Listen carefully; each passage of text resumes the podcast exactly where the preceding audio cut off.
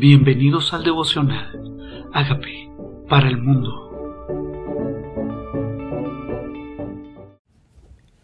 Job 41. ¿Sacarás tú al leviatán con anzuelo o con cuerda que le eches en su lengua? Recordemos que es Dios quien está teniendo una conversación con Job, le está hablando a través del torbellino, como era el deseo de Job escuchar la voz de Dios. Dios después de todas las disertaciones de sus amigos, habla directamente con Job y le responde, ¿sacarás tú al leviatán con anzuelo o con cuerda que le eches en su lengua? El leviatán, dice la Biblia, es lengua, es serpiente en el mar. Es un monstruo marino, gigantesco. Le dice, podrás tú soga a sus narices, orarás tú con garfio su quijada, multiplicará él en ruegos para contigo, te hablará en lisonjas, hará pacto contigo, para que lo tomes por siervo perpetuo. Jugarás tú con él como un pájaro, o lo atarás para tus niñas. Harán de él banquete los compañeros. Le repartirán entre los mercaderes, cortarán tú con cuchillo su piel o con arpón de pescadores su cabeza. Pon tu mano sobre él y te acordarás de la batalla y nunca más volverás. Está hablando del tamaño, de la majestuosidad, de lo fuerte que es el leviatán. Y después de todas las cosas que ha dicho, que él formó el caballo, que él formó el avestruz, que él formó el pavo real, que él formó el asno montés, ahora le dice también el control sobre el leviatán lo tengo yo. O asas tú a negociar con, con el leviatán, se someterá a ti. Y se nos olvida que fue Dios quien nos puso a señorear sobre los peces del mar, sobre las aves de los cielos y sobre todo lo que nos entregó y lo sometió bajo nuestros pies. Y nos bendijo para señorear sobre ellos. Pero no nos puso a señorear sobre el leviatán. Dijo, pondrás tu mano sobre él y dejarás de ser. No volverás. Y aquí que la esperanza acerca de él será burlada porque aún en su sola vista se desmayan. Nadie hay tan osado que lo despierte. ¿Quién pues podrá estar delante de mí? Si el leviatán no puede estar delante de Dios, si el leviatán es tan fuerte que si abren sus ojos nadie puede acercarse, a nadie hay quien lo despierte, ahora ¿quién podrá estar cerca de Dios que creó el leviatán? Tal vez ignoramos su grandeza, su majestuosidad y su poder. Él está en control sobre él. ¿Quién podrá estar delante de mí? Si no pueden estar delante de un animal, ¿cómo podrán estar delante de Dios? ¿Quién me ha dado a mí primero para que yo restituya? A veces en nuestra arrogancia queremos darle instrucciones a Dios al que hizo aún el leviatán. ¿Cómo le daremos instrucciones a Dios? ¿Cómo podemos estar delante de Él? ¿Quién le ha dado a Dios? Para que le reclamemos, para que restituyamos. Todo lo que hay debajo del cielo es mío, dice el Señor. Todo lo que hay debajo del cielo es mío nosotros mismos, lo que creemos poseer, el aliento de vida que Él nos ha regalado, todo es de Él. Todo le pertenece, nos da el honor de ser administradores, de señorear sobre lo que nos permite señorear y darle cuentas a Él de lo que nos entrega. Pero nada nos pertenece. No guardaré silencio sobre sus miembros, ni sobre sus fuerzas y la gracia de su disposición, ¿Quién descubrirá la delantera de su vestidura? ¿Quién se acercará a él con su freno doble? ¿Quién abrirá las puertas de su rostro? Las hileras de sus dientes espantan.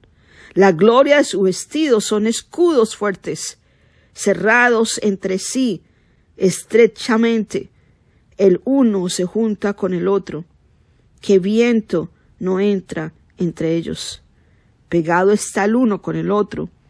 Están trabados entre sí, que no se pueden apartar. Con sus estornudos enciende lumbre y sus ojos con los párpados del alba.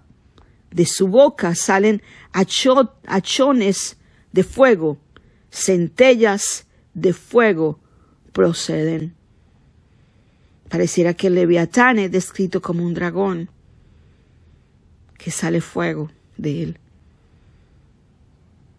De sus narices sale humo, como de una olla o caldero que hierve. Su aliento se encienden carbones y de su boca sale llama. En su cerviz está la fuerza y delante de él se esparce el desaliento.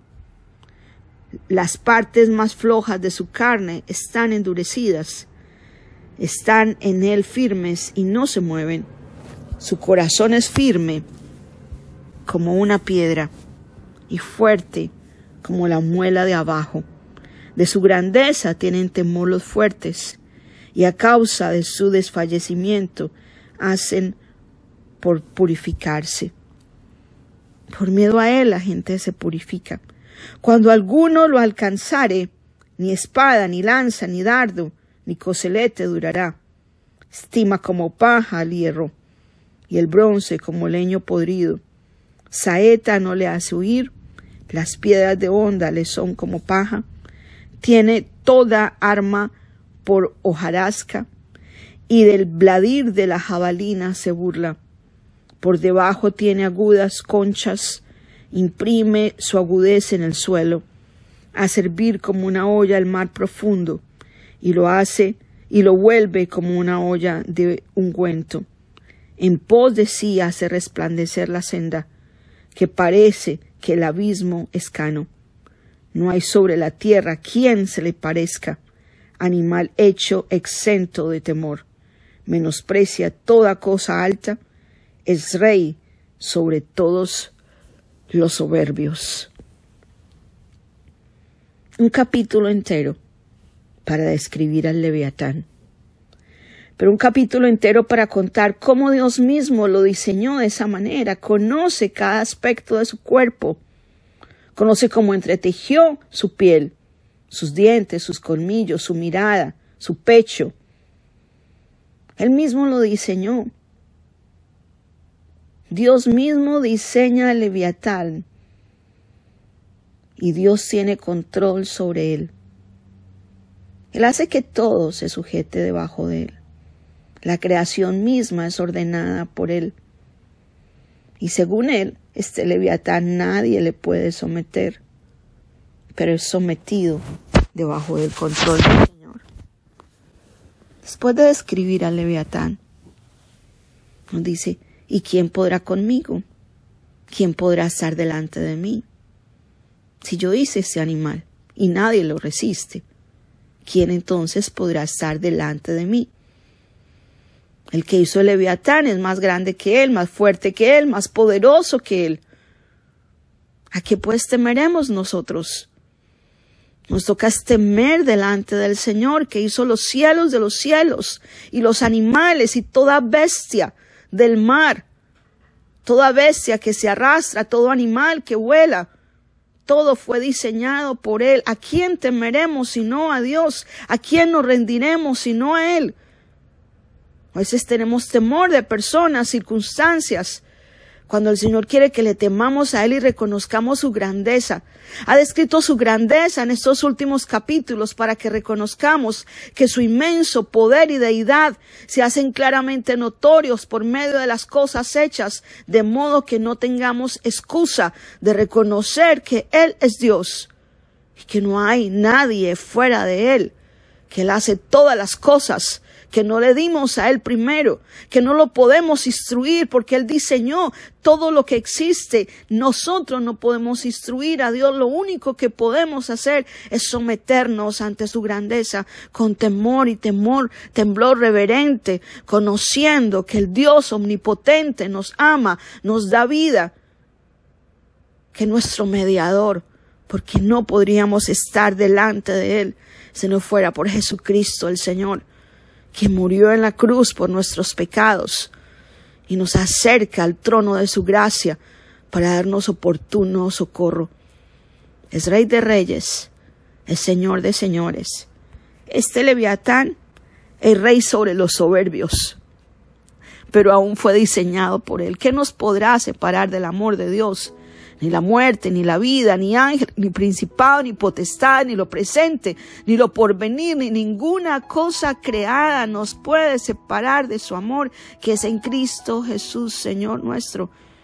Y aun esta serpiente tortuosa, diseñada como dragón, un monstruo marino que se arrastra, pero nadie puede resistir. Aún él se somete al señorío de Dios. Nada, ninguna cosa creada nos puede separar del amor de Dios que es en Cristo. ¿A quién pues temeremos? Sino a Él. ¿Qué tal si nos rendimos delante de su majestuosidad? ¿Qué tal si reconocemos y le pedimos perdón por pensar que le dimos primero, le pedimos perdón por instruirle y aún le pedimos perdón por no temer delante de su presencia y no reconocer su grandeza y menospreciar su poder? Señor, perdónanos.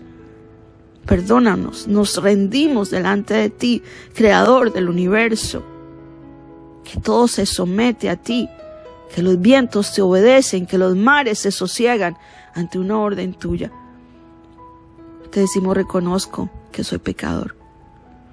Pero tú moriste en la cruz por mis pecados y resucitaste para darme vida nueva. Gracias por entrar a mi corazón. Te recibo como el Señor de mi vida y te pido que hagas de mí esa persona sana, libre, que se sujeta a ti, a tu majestuosidad, como tú quieres que yo sea. En el nombre de Jesús. Amén. Hola amigos, queremos que usted sea parte de esta obra que estamos haciendo a través de Agape para el mundo y que este mensaje de Jesús llegue hasta la última de la tierra. Si quieres donar en nuestra página web puedes hacerlo en agapeparalmundo.org o también a través de Cele en agapeoficial.gmail.com. Dios bendiga tu generosidad.